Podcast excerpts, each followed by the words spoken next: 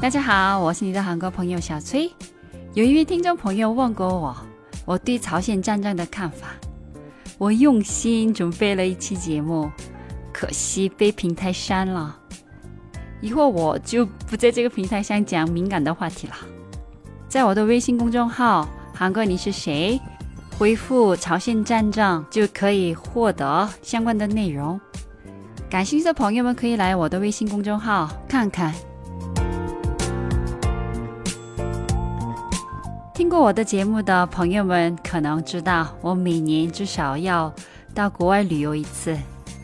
去年我去的是东欧，克罗地亚、奥地利和捷克。那个时候我们提前七个月就订了机票，什么都提前安排好了，而且学习那边的艺术家、音乐家、作家以及建筑家。这次去的是美国。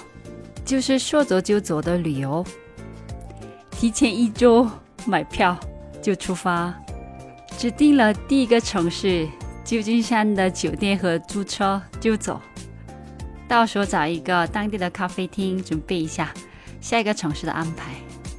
我很少去说走就走的旅行，特别是这种长期的旅行，所以又兴奋，但还是有点紧张。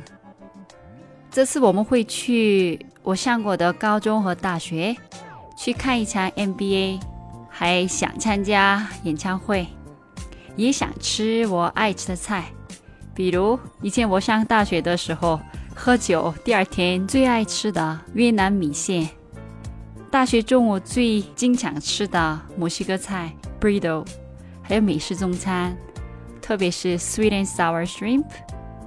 阿拉斯加的蒸螃蟹，嗯，想一想口水都要出来了。但这次就是说走就走的旅行嘛，所以准备的不够，不知道能不能做到我想做的事情。去年我去旅行的时候就没有跟你们说就走了，很多听众朋友们以为我就不干了，不更新。我回来后点击率就下降了很多。